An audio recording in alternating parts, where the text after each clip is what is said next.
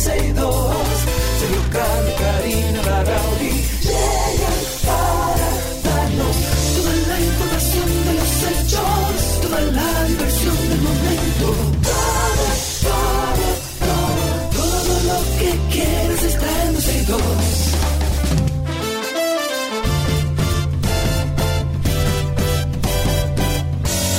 El reloj ya ha marcado las 12, ya comienza 12 y 2.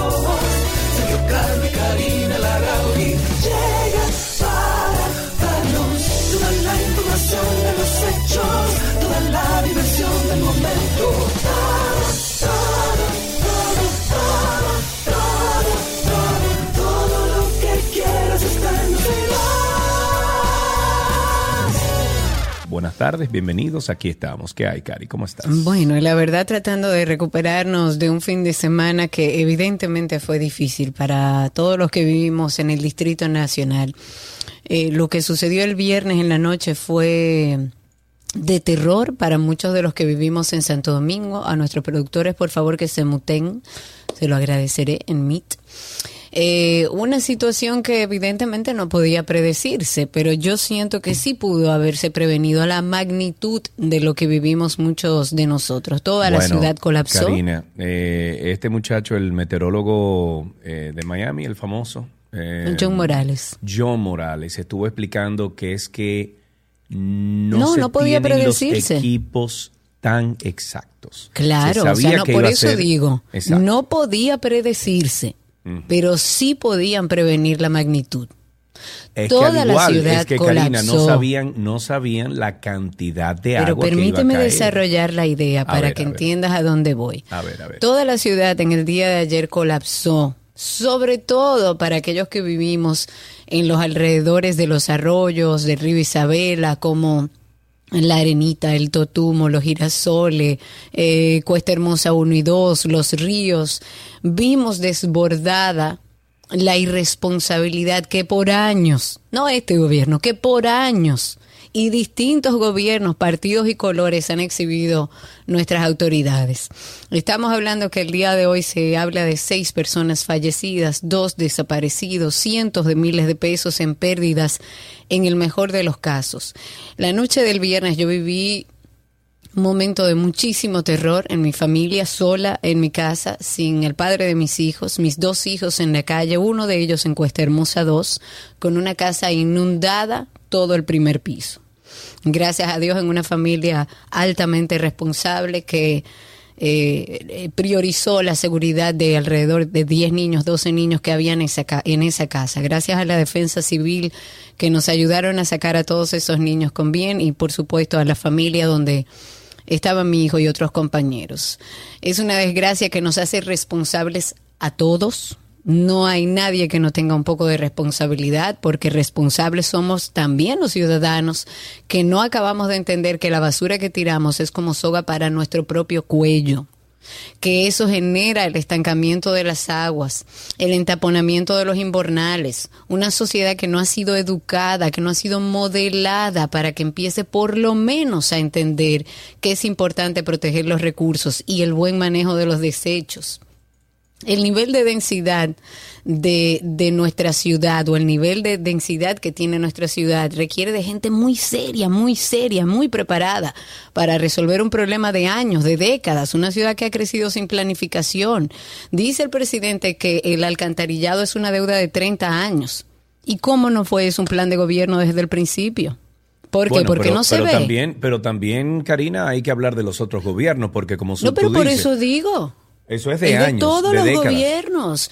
Existen, señores, porque a veces es verdad, y reitero, esto no se pudo predecir. No había manera de predecir la cantidad de agua que iba a caer. Ahora, aquí se está hablando de zonas vulnerables dentro del distrito hace muchos Hace años. mucho tiempo, hace mucho Aquí tiempo. existen estudios del ayuntamiento, incluso de- hasta de la UNFU, que yo tengo muchos amigos que salieron de la UNFU con sus hijos cargados, con la cintura, eh, co- con el agua a la cintura para poder salir de la UNFU. Y hay estudios que hacen énfasis en la vulnerabilidad de la zona por donde más se sufrió eh, esta lluvia. en particular la que bordea el río Isabel y sus arroyos. O sea, estamos hablando de casi una década que lo han estudiado, que, se han ofrecido soluciones. Que tú vienes hablando porque, bueno, yo vivía por allá también con hace 10, 12 años, qué sé yo, vivía por allá, pero tú siempre has vivido por allá. O sea, tú tienes ya 20 años viviendo por allá y siempre te has quejado de esa eh, cañada siempre te has quejado que los cambios que le han hecho a esa precisa cañada no han sido los correctos. Claro que no, Sergio. hablando hace algunos constantemente sobre eso. Eh, de hecho, aquí en el programa y contigo, Sergio, hace algunos años, eh, en medio de la pandemia sucedió esto. La CAS hizo un trabajo al que todos los ciudadanos que residimos en esta zona se pusieron.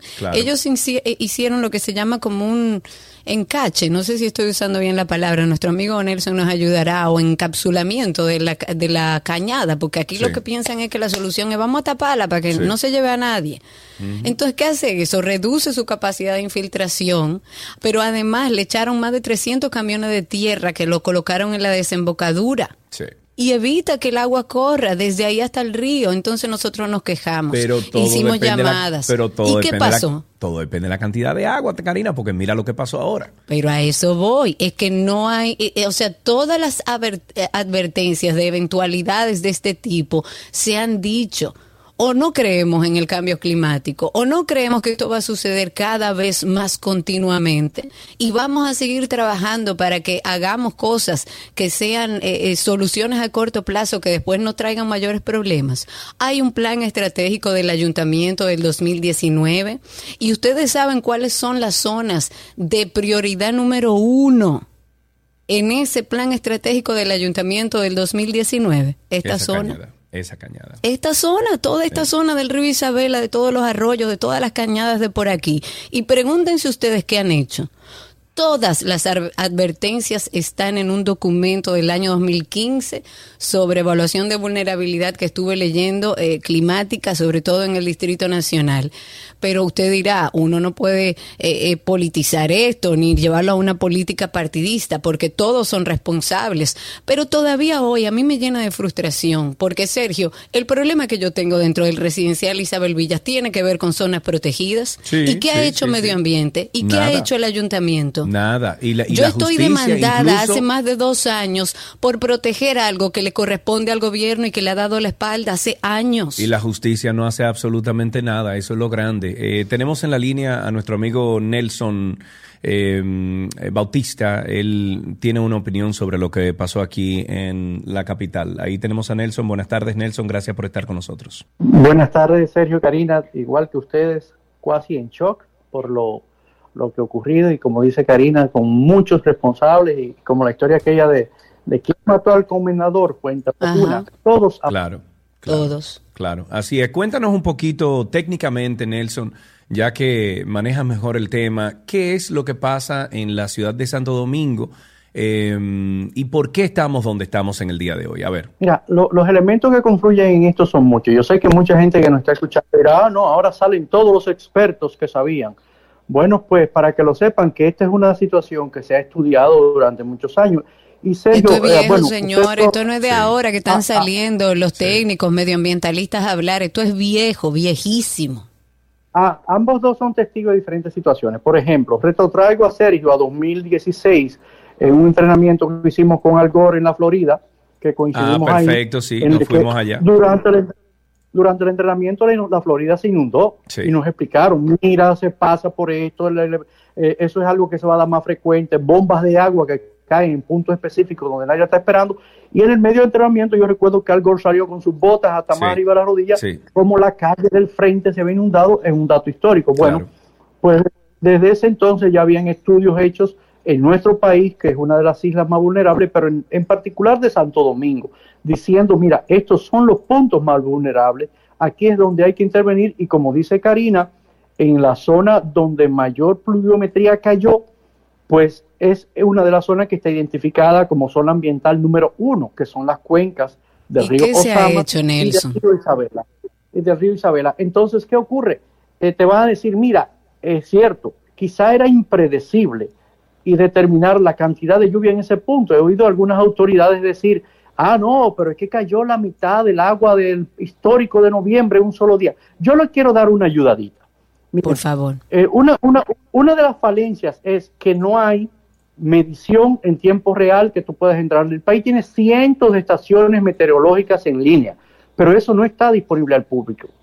Y aún las personas que quieren investigar al respecto tienen que, oiga, emplearse a fondo para conseguirlo. Yo quiero ayudar a, las autoridades y decirle que no, que no fue la mitad del histórico de la lluvia. Fue prácticamente el mes de lluvia que cayó un solo día. La estación meteorológica del Millón recibió 232 milímetros de agua en tres horas.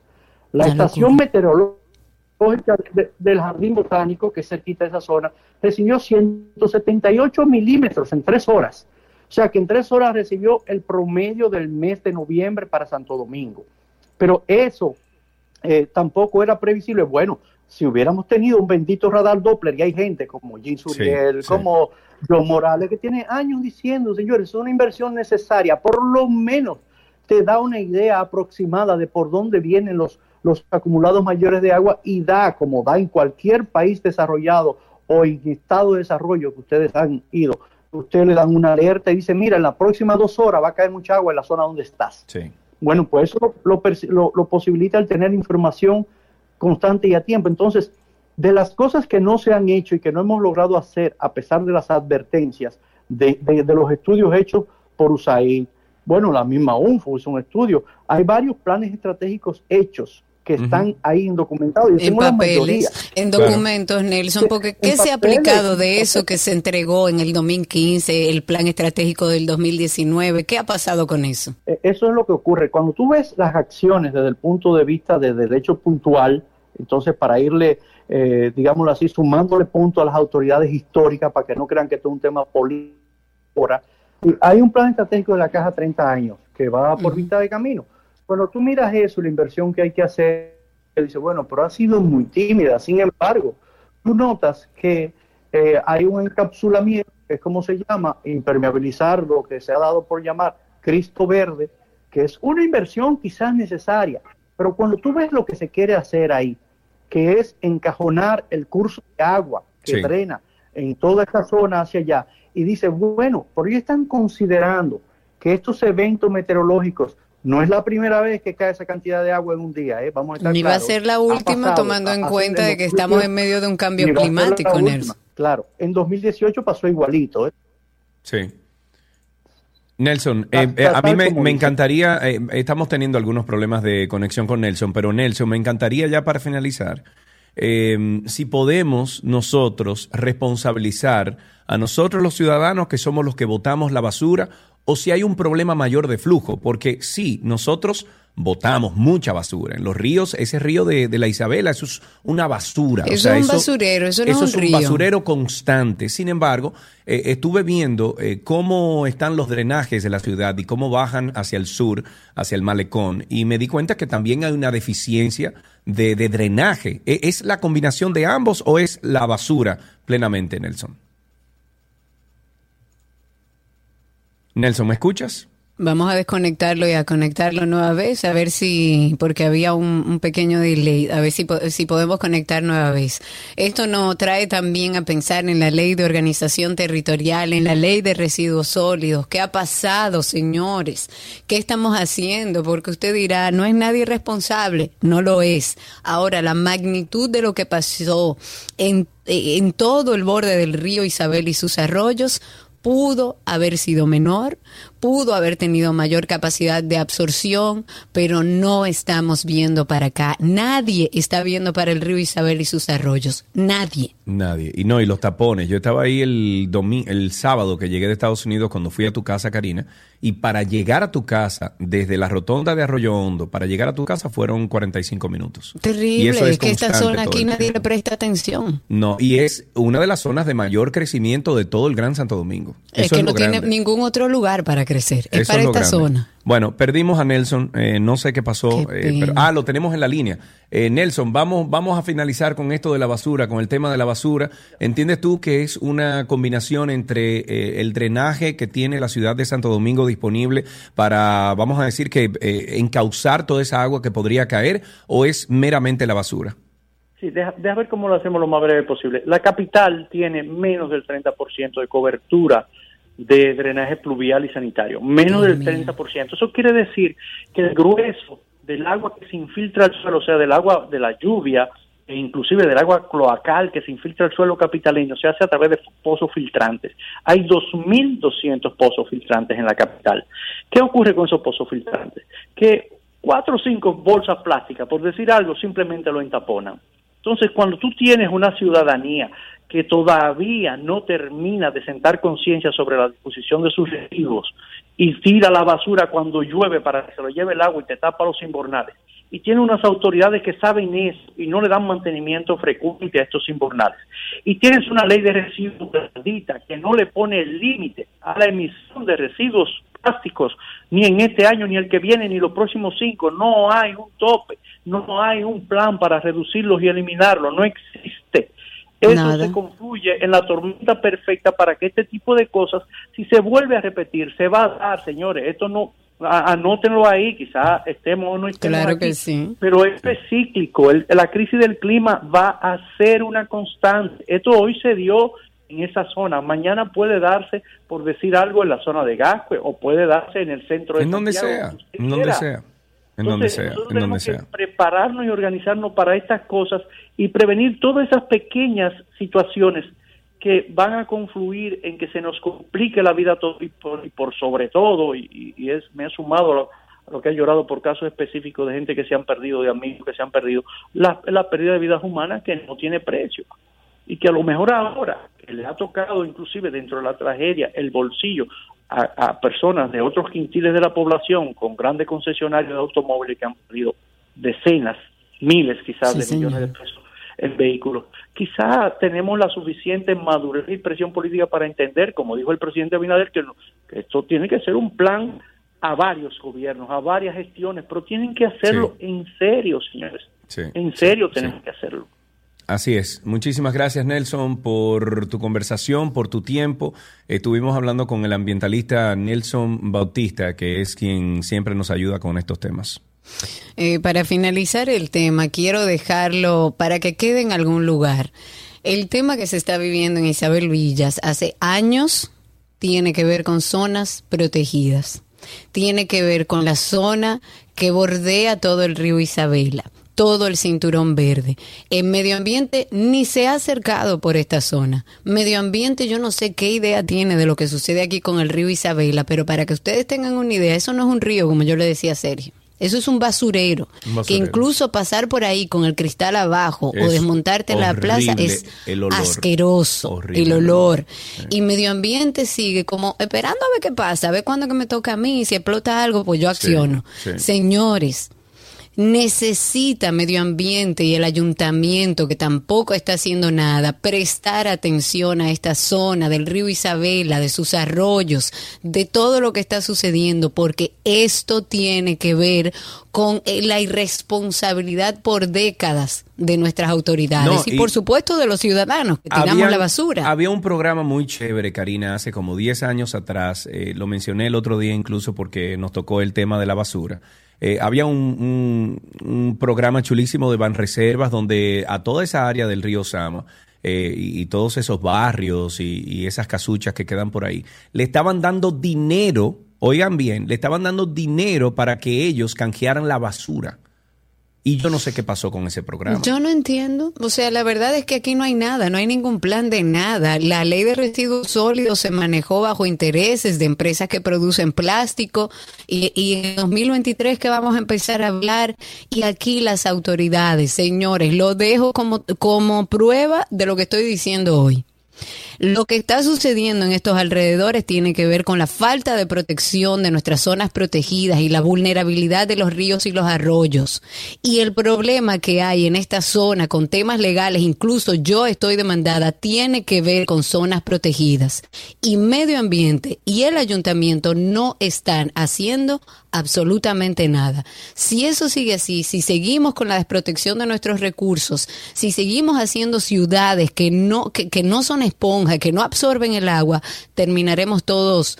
Eh, eh, eh, no quiero ni decirlo, porque la verdad es que hay muchas familias viviendo una tragedia en el día de hoy. El informe del tiempo para este lunes pronostica una reducción en esos valores de humedad y una mañana con gran parte del país con un cielo soleado con nubes dispersas. Eh, según ONAMED, la vaguada eh, aportará ligera inestabilidad al cambio de clima y junto al viento y los efectos locales producirá la presencia de aumentos nubosos con aguaceros puntuales aislados, tronados, ráfagas de viento en localidades enfocadas en el noroeste del país eh, la zona fronteriza, la cordillera central, y debido a, debido a la reducción de lluvias, la UNAMED descontinúa todos los niveles de alerta para las provincias María Trinidad Sánchez, Monseñor Noel, La Vega, Sabaná, Duarte y Sánchez Ramírez. Se confirma ya por parte de la familia eh, se han encontrado a las personas desaparecidas y ha concluido la operación de rescate que concierne a las dos personas que estaban desaparecidas, entre ellos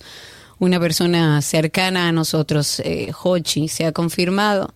A todas las personas que fueron parte de esta búsqueda, muchísimas gracias, sinceras condolencias a la familia. De todo corazón, gracias a todos los que apoyaron. Había muchas personas en esta búsqueda que eh, sosiego para la familia y un abrazo desde aquí, luz eterna para Hochi. A mí, eh, no sé si tú recuerdas, pero Hochi siempre estuvo ligado como al tema de, carros deportivos antes.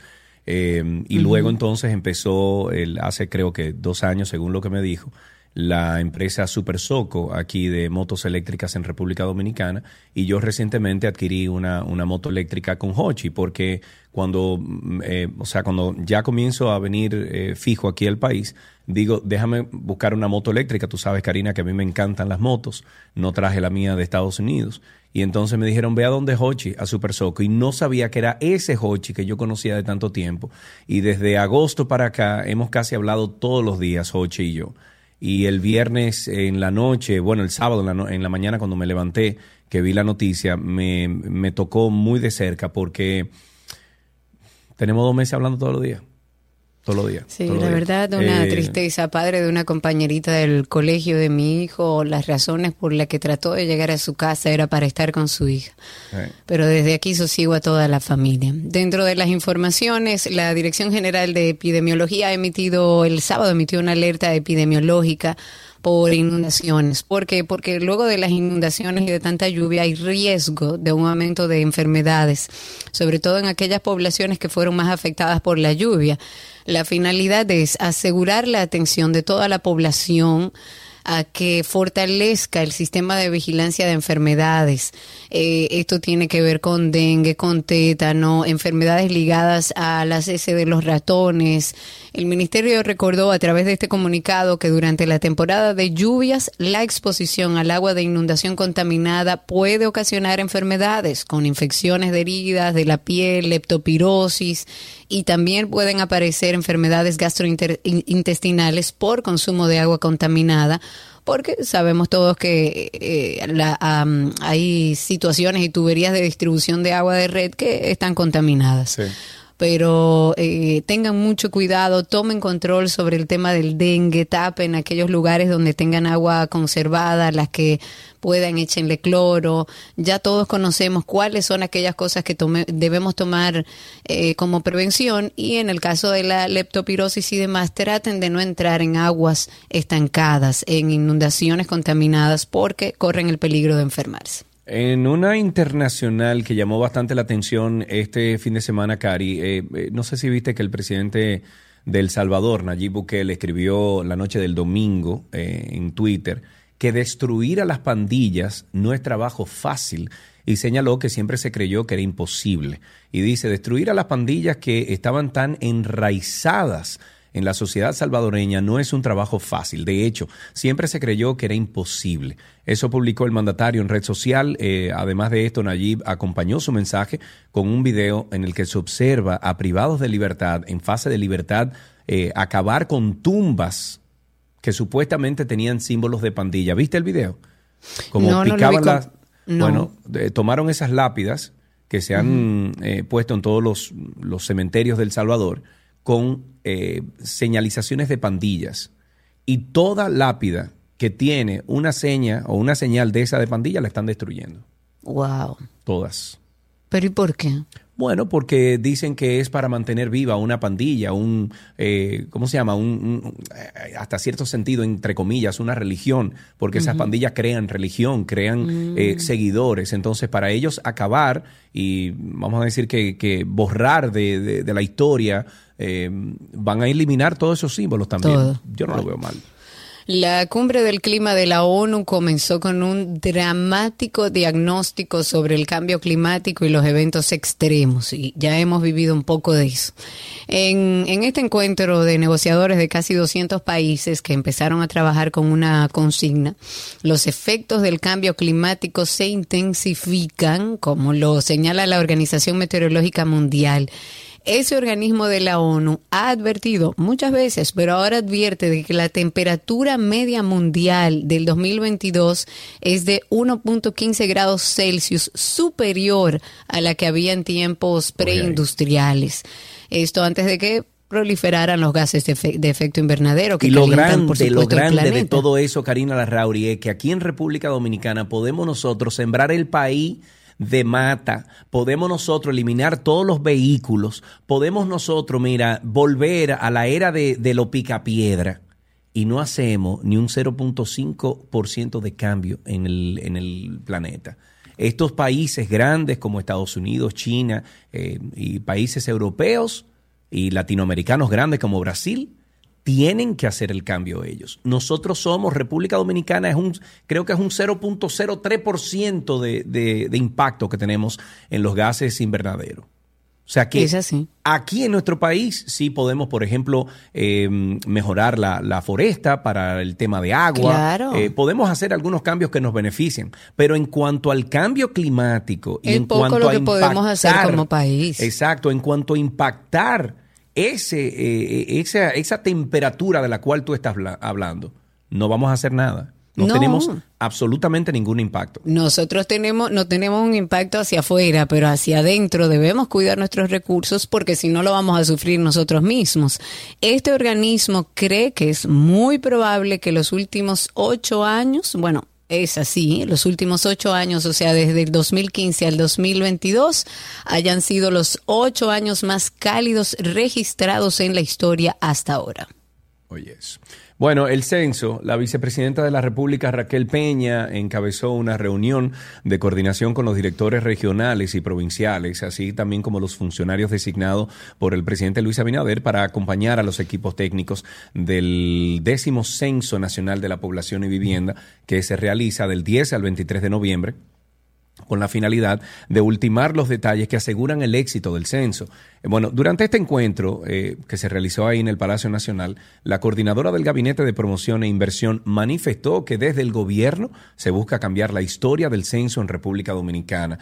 La funcionaria aseguró que con la ejecución del censo nacional a través del gobierno se aplicarán de una mejor manera las políticas públicas y las inversiones que el país necesita.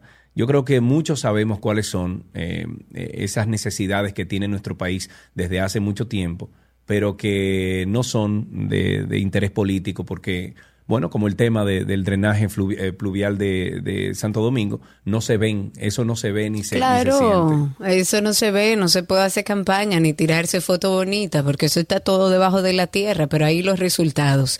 Y los resultados también de aquellos ciudadanos que todavía no entienden que porque la basura desaparezca frente a sus ojos, se desaparece, no desaparece. Eso se va a esos inbornales que cuando llueve generan las inundaciones que a muchos de ustedes y de nosotros en general nos afecta. Empecemos a entender que también tenemos parte de la responsabilidad. Bienvenidos a todos, gracias por la sintonía. Aquí estamos en 12 y 2 hasta las 2.30 de la tarde. Todo, lo que quieres está en 12 y 2.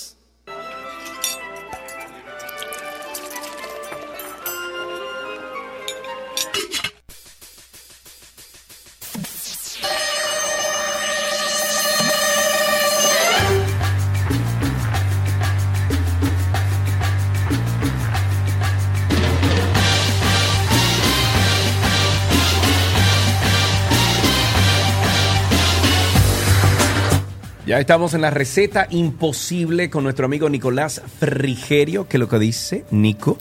¿Qué tal? ¿Cómo están? Todo bien, gracias a Dios. ¿Y vos? ¿Bien? Qué bueno, todo bien, todo bien. Eso es bueno. Todo bien, todo bien. Con hambre, dijiste. Sí, sí, estamos con hambre todos. Gaby me viene a traer de que un hamburger ahora, pero yo... Oye, eso. Claro, no, no, A mí nadie me viene a traer nada.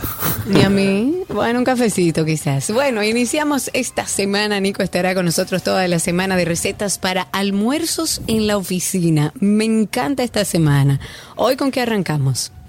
Eh, la verdad que es algo que nosotros mismos necesitamos, ¿no? Hoy, por lo menos. bueno, hoy lo que vamos a preparar es, eh, o bueno, son unas empanadas de atún. Esto es algo que podemos preparar unos días antes eh, y nos permite como es más bien como para días que estamos apurados, que no tenemos tiempo de sentarnos a comer y, de, tardar media hora en, el acto, sino que tenemos que ir comiendo e ir trabajando al mismo tiempo, que a mí por lo menos me pasa bastante. No sé si, no, sé si no, sé si es normal, pero bueno. Entonces es como bueno, entonces es como algo fácil de ir comiendo y que te permite ir trabajando sin ensuciarte, o sea, es como, como que nos ayuda ahí en, en, ese punto. Okay. Entonces, para la preparación, aquí depende un poco del nivel de dificultad que le queramos dar. El relleno va a ser el mismo, pero si queremos hacerlo eh, tipo empanada gallega, que no es la receta, pero bueno, eh, algo parecido, eh, lo que tendríamos que buscar es una masa de hojaldre que en el súper la venden. La empanada gallega no es con masa de hojaldre, es con otro tipo de masa, pero la de hojaldre va a ir súper bien. Y lo haríamos en lugar de empanada como la conocemos, la haríamos como si fuese una tarta, como un pie. Si lo queremos hacer como empanada tipo rioplatense, ¿viste, viste, viste como visto decir argentinas? Bien, bien, ¿Eh? Argentina. si la queremos hacer rioplatense, los amigos chilenos también la tienen, pero están del otro lado de la cordillera, eh, pues vamos a buscar las masas de empanada, que hoy en día hay varias marcas y tamaños para todos los gustos. Lo importante que es el relleno, vamos a necesitar atún eh, enlatado, el que más les guste. A mí particularmente me gusta siempre mucho más el que viene en aceite que el que viene en agua, pero esto depende del gusto de cada quien. Cebolla, ajo. La cebolla, en este caso roja, le va a dar un más sabor, va a estar mucho más rico. Ajo, pimiento rojo y verde también. Aceituna verde, tomate fresco, que esté madurito, vino blanco y, bueno, como les decía, la, masa. Para la preparación, bien fácil. Vamos a cortar la cebolla en dados que no sea tan pequeñita, o sea, no, que no sea brunoise así picadita, sino que sea más bien en dados un poquito más, más grandes para luego encontrarnos con esa cebolla y que tú, Karina, la puedas retirar con facilidad. Gracias, Nico. Gracias. El ajo el ajo lo podemos picar bien pequeñito o lo podemos eh, cortar en, lascas, esto es como, como les guste. El pimiento rojo y verde del mismo tamaño de la cebolla. Las aceitunas las vamos a cortar en, rueditas y el tomate fresco eh, en dados también del mismo tamaño de la cebolla y de los pimientos. Entonces, para el procedimiento, muy fácil. En mi caso, que el atún es con el que viene en aceite, ese mismo aceite lo voy a colocar en un sartén y voy a ir sofriendo a fuego medio, en este caso queremos que se dore un poquito, pero no demasiado, la cebolla, el ajo y el pimiento. Vamos a ir salteando, ya cuando la cebolla rompe un poco eh, la textura, rompe un poco la fibra, que la, tocamos y está más suavecita, vamos a agregar los tomates. Salteamos dos minutitos más, que los tomates comiencen a soltar un poquito del jugo y agregamos el atún. A, mí particularmente el atún en lata, no sé, es muy raro. Me gusta mucho, pero me gusta mucho frío, caliente, no soy a mí muy me gusta, fanático. Yo soy exactamente igual. A mí dámelo frío y me lo como feliz. Eso caliente no. Sí, no sé, es raro, pero yo lo que hago en estos casos, porque al final es un buen alimento, le pongo muchos vegetales, lo que tú no harías jamás en tu vida. Pero le pongo muchos vegetales y, y la verdad esa es la verdad, él me conoce demasiado, demasiado tiempo alimentándome. que la gente sepa, que la gente sepa. Eh, por lo que pasa Fede todo todos los días. Entonces le pongo bastantes vegetales y ahí disfrazo un poquito eh, el sabor que tiene el atún caliente, que no, me gusta.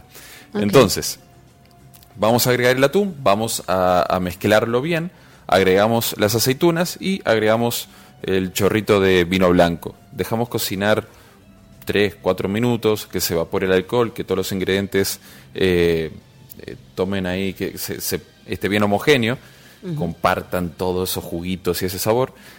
Ajustamos de sal y pimienta y dejamos fuera del fuego eh, hasta que llegue a temperatura ambiente. Si no vamos a hacer hoy las empanadas, hay que guardarlo en la nevera y si lo vamos a hacer hoy, pues lo dejamos ahí afuera. Okay. Si vamos a hacer las empanadas, eh, como las conocemos de las rioplatense, pues lo mismo de siempre. No pasarse con el relleno, eh, porque si no luego se, explotan. Vamos a colocar el relleno, hacemos, o quien sepa hacer un repulgue eh, típico lo hace, y si no, con un tenedor pues hace el cierre. Yo sé hacerlo, aprendí a hacerlo. Muy bien, muy bien, muy bien. Bueno, si no con un tenedor, pero queda como más crunchy en el borde. Sí, exacto. Eh, pero bueno, tú que sabes hacer el repulgue, ahí te la luces y haces el, el, repulgue. Entonces, las colocamos en una bandeja para horno, con puede ser con papel encerado por debajo para luego no se vaya a pegar nada.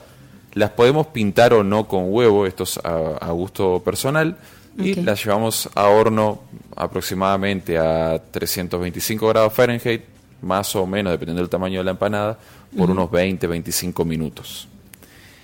En caso de que sea hojaldre, lo que vamos a hacer es, si la masa es redonda, vamos a tomar una bandeja redonda, le vamos a poner papel encerado, vamos a colocar la masa eh, en la base, que, suba los bordes, vamos a colocar el relleno, ponemos la tapa, y lo mismo, si sabemos hacer un repulgue, si no, no importa que no quede perfecto, vamos haciéndolo ahí en, el borde para unir el borde de la tapa y el borde de la masa eh, de la base.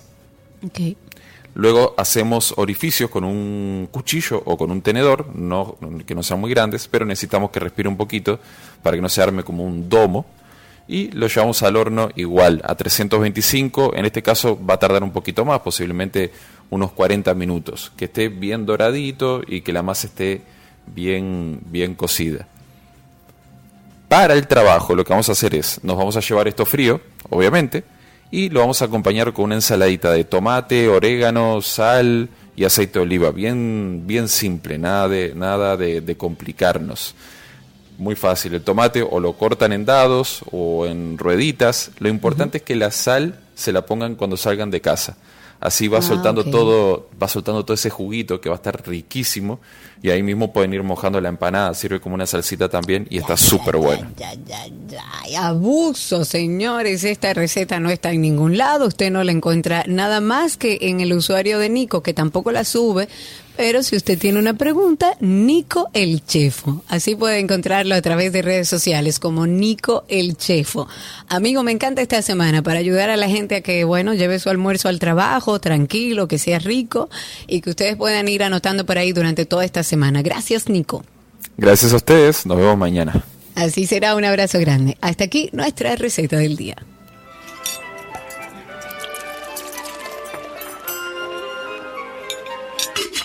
Todo lo que quieres está en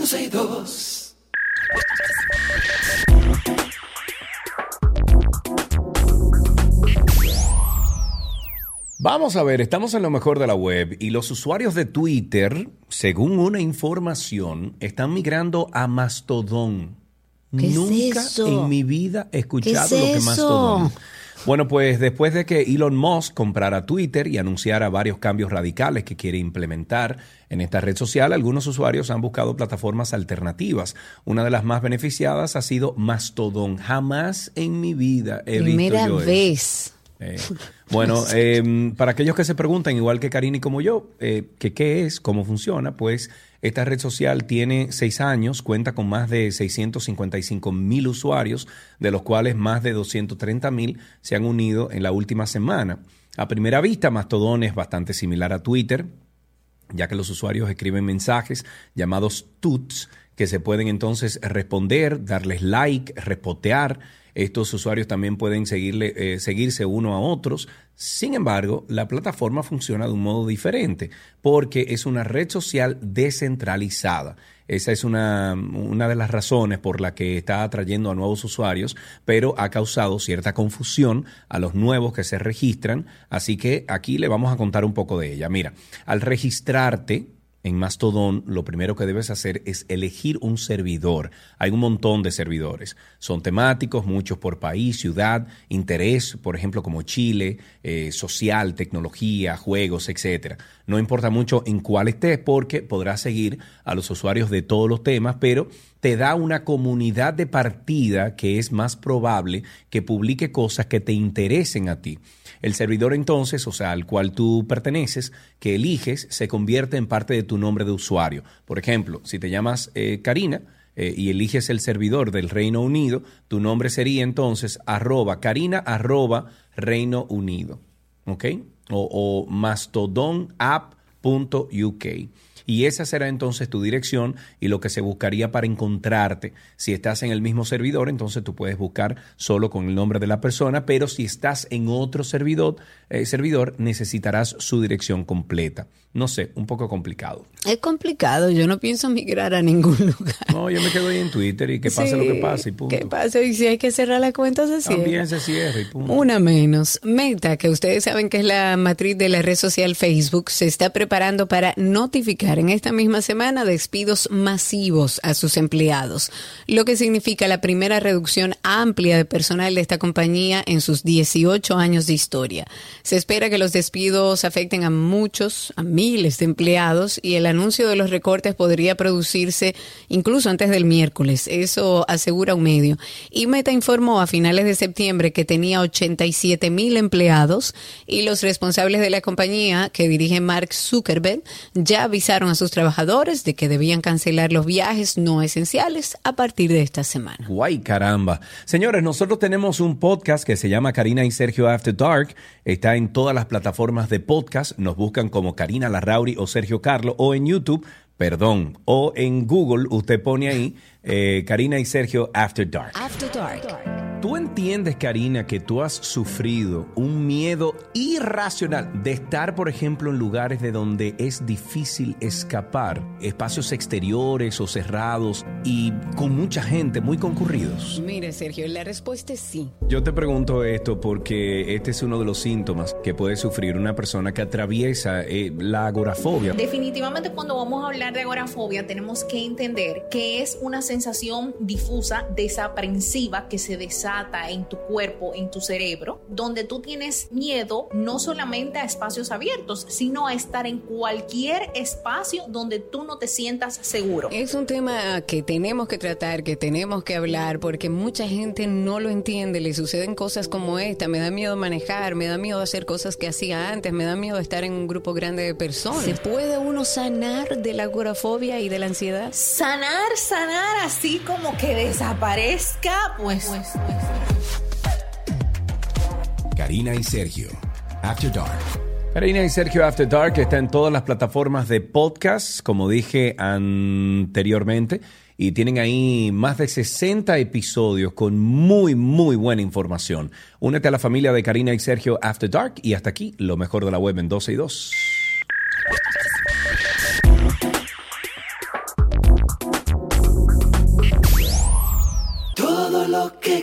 Quieres está en 12 y 2.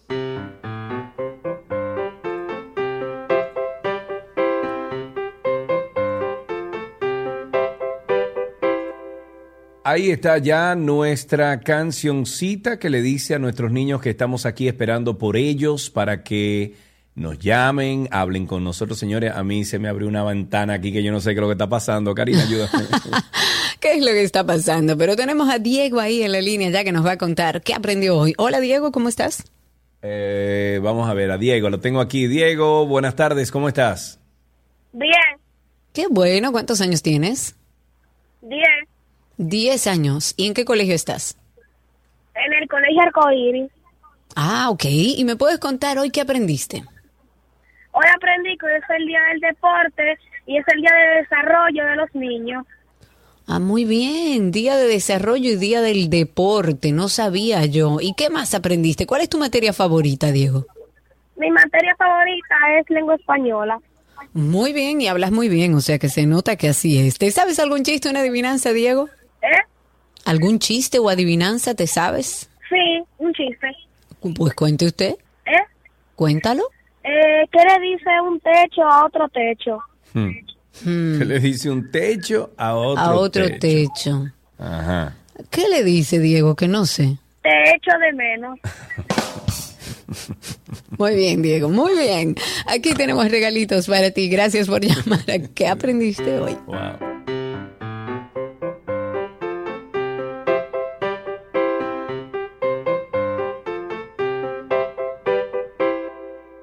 Todo lo que quieres está en 262.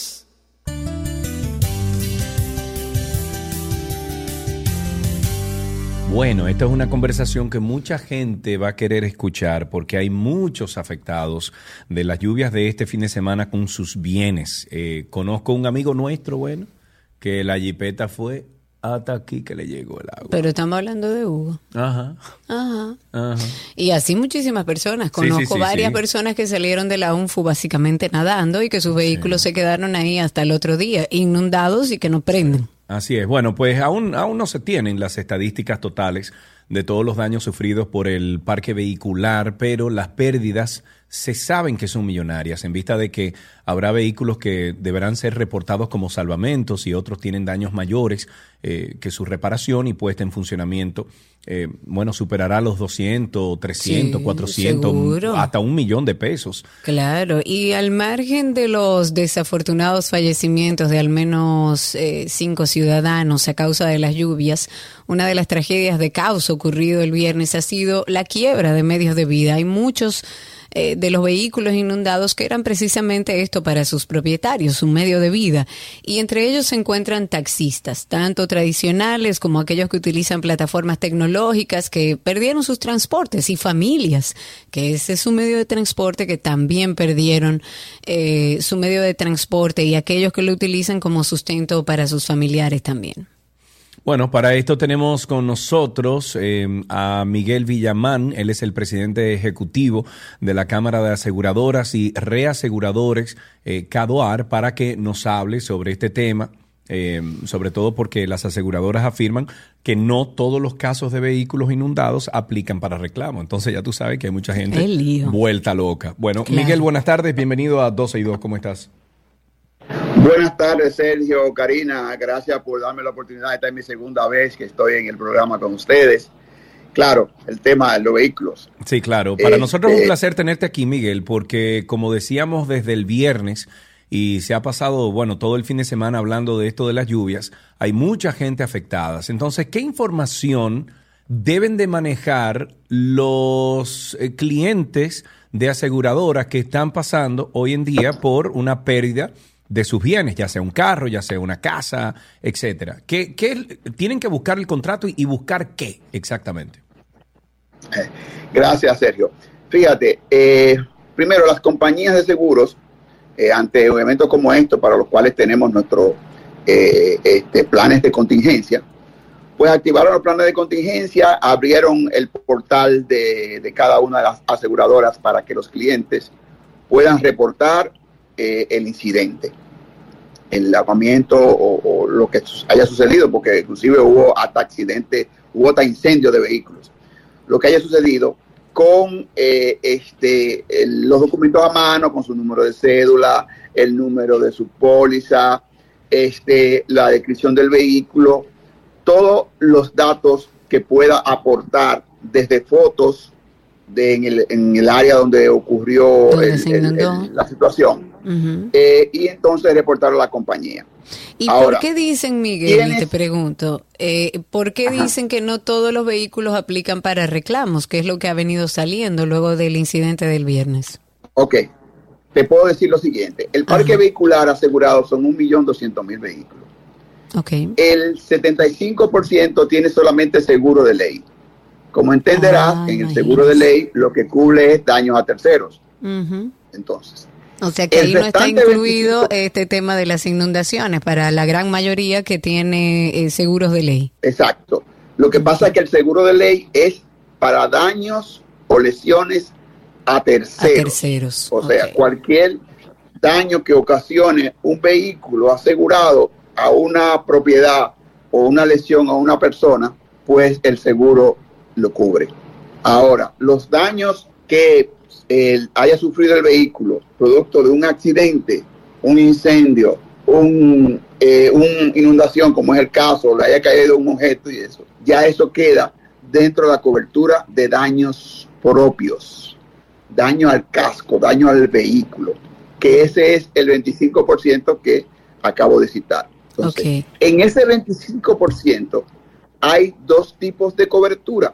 Está la de riesgo comprensivo, que ese incluye todo riesgo. O sea, te cae una mata encima, el vehículo se inunda, te cae una pared, el vehículo viene un ciclón y se lo lleva, un terremoto, le cae el, vehículo queda sepultado, lo que sea. Todo eso está cubierto en riesgo comprensivo. Ahora, el seguro full, eh, y quiero que me, entiendan eh, de los diferentes niveles de cobertura. Sí. Cuando nosotros vamos en un avión, tenemos tres categorías. Tenemos económica, tenemos business class y tenemos eh, primera clase. La económica es el seguro de ley. El business class es el full. Y en la primera clase es el riesgo comprensivo, que incluye todo lo que yo acabo de describir, que cualquier situación que le ocurra a tu vehículo está cubierto. Es el comprensivo. Ahora, el que normalmente la gente compra de manera voluntaria, voluntaria, que es el full, te cubre.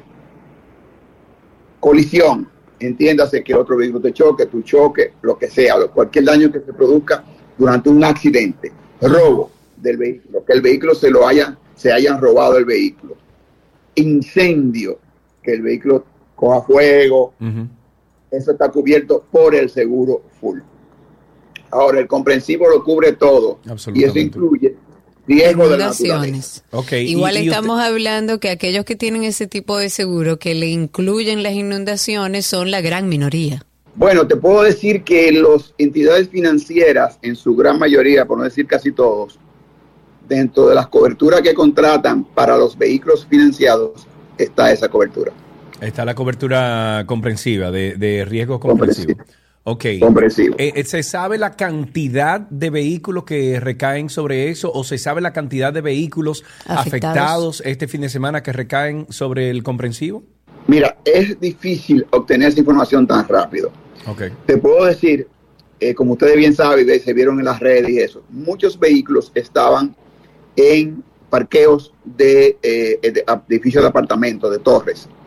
Y esos vehículos que estaban en, esa, en esos sitios Muchos de ellos, los clientes tienen uno o más vehículos o no estaban ahí o el vehículo, el cliente ha querido que bajen las aguas, tratar de secarlo.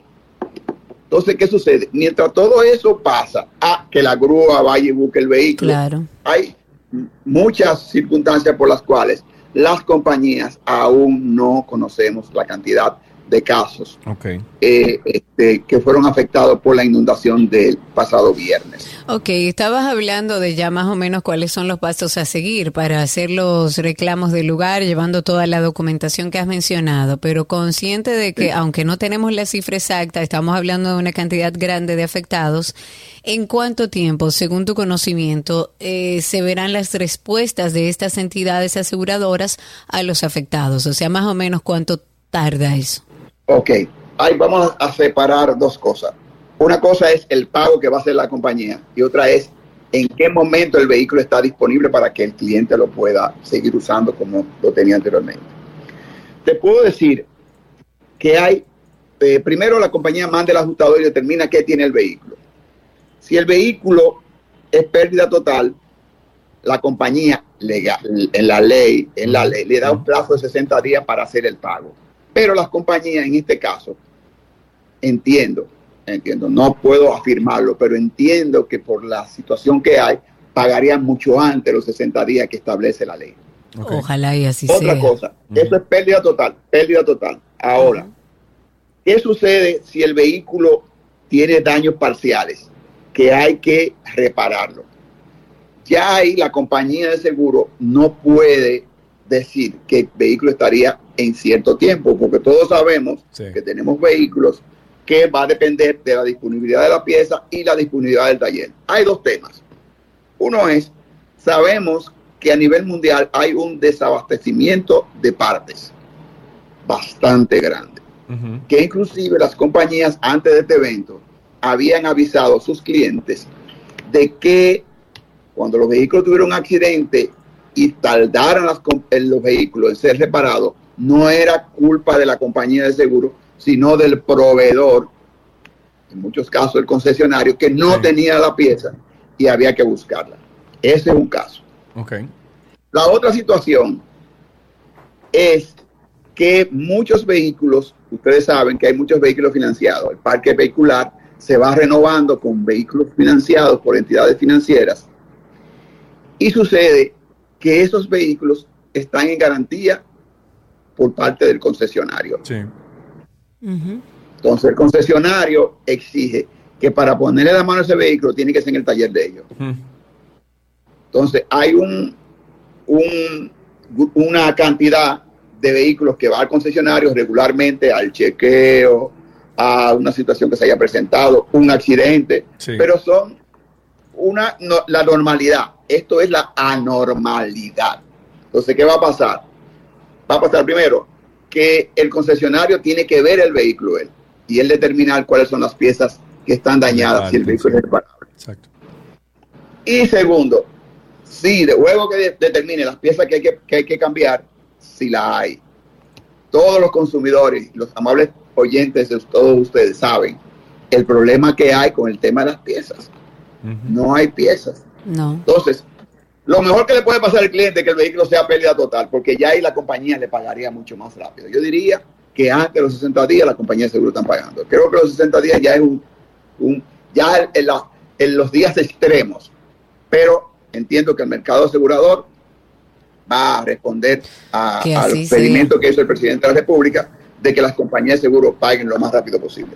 Claro, que así sea, porque hay muchas personas que ese medio de transporte es también su medio para vivir, para conseguir la comida de sus hijos y demás. Ojalá y incluso en el área privada, hablando de aseguradoras, ayuden a que salgamos más rápido de esta crisis y de todas las pérdidas que hemos tenido, humanas y económicas. Dejamos hasta aquí esta conversación agradeciéndole muchísimo que haya estado con nosotros Miguel Villamán para darnos un poco de claridad en torno a que van a ser muchas personas que hoy en día tienen su carro inundado. Gracias, Miguel. Siempre, Sergio, Karina, gracias por darme la oportunidad. Un abrazo. Miguel Villamán, presidente ejecutivo de la Cámara de Aseguradoras y Reaseguradoras en República Dominicana. Ahí tienen ustedes, busquen desde ahora, busquen sus contratos con las aseguradoras y peinen ese contrato. A ver si usted es de los agraciados, como dijo Miguel, que a lo mejor tienen el seguro comprensivo ahí dentro. Ya regresamos.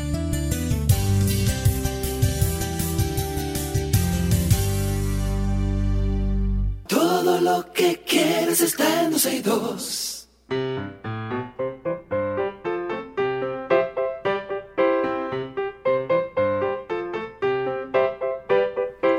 como escuchan ahí, esa es la cancioncita de nuestros príncipes. Y tenemos al príncipe Artur en la línea. Arturo, de Artur. Artur. Es Artur. Artur, ¿te llamas? Artur. Ajá. Artur, sí, ok. ¿Y, ¿Y te han dicho príncipe Artur? Sí. Sí, pero por supuesto. ¿Qué edad tú tienes, príncipe? Diez. Diez años, muy bien. ¿Fuiste al colegio esta mañana? Sí. Muy bien. ¿Y qué hiciste en el colegio? Yo hice clase de inglés. Clase de inglés, ok. ¿Vous parlez français, mais oui? Eh, yo puedo hablar inglés. Inglés, ok. Pero, pero, you speak uh, fluently the English? Yes, I speak English. Okay, you speak English. And what is the what is the number one subject at school that you like? Math. Math, okay. And what operation within math do you like the best? I didn't remember it. You don't remember. What do you remember from this morning? I remember about the. Eh? About what? About what?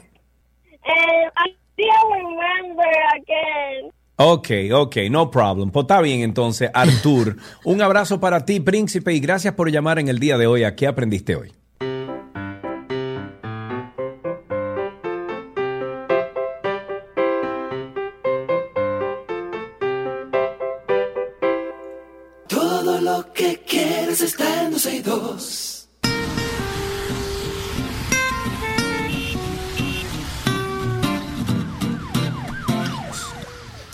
Llegamos a nuestro segmento estelar donde ustedes llaman al 829-236-9856 y conversan con nosotros a través también de Twitter Spaces. Se conectan con nosotros a través de Twitter buscándonos como 12 y 2. Ahí el primer tweet del día de hoy está el enlace. Si no, cuando entre a nuestro perfil va a haber unos circulitos como titilando. Es simplemente cliquear ahí arriba y ahí nos escucha y puede participar con nosotros al aire. Ok, tenemos ya una llamadita aquí, Karina. Vamos a empezar con John, que está en la línea. Buenas tardes, John. John, eh, Sergio, ¿cómo estás? Karina, buenas tardes. Estamos Eh, bien hermoso ti. día. Sergio, Karina, yo quiero hacerle un pequeño paréntesis. Quiero que me por lo menos un minuto. A ver. Ustedes saben cómo está el tránsito en este país, que es un caos. Entonces, yo me pregunto, ¿ustedes se imaginan que nosotros lleguemos a la época de como la invención que están haciendo en Dubái, que carro que vuelen, tú te imaginas una guagua voladora con chango en el aire? Mira, y que nos vamos a meter entre tres...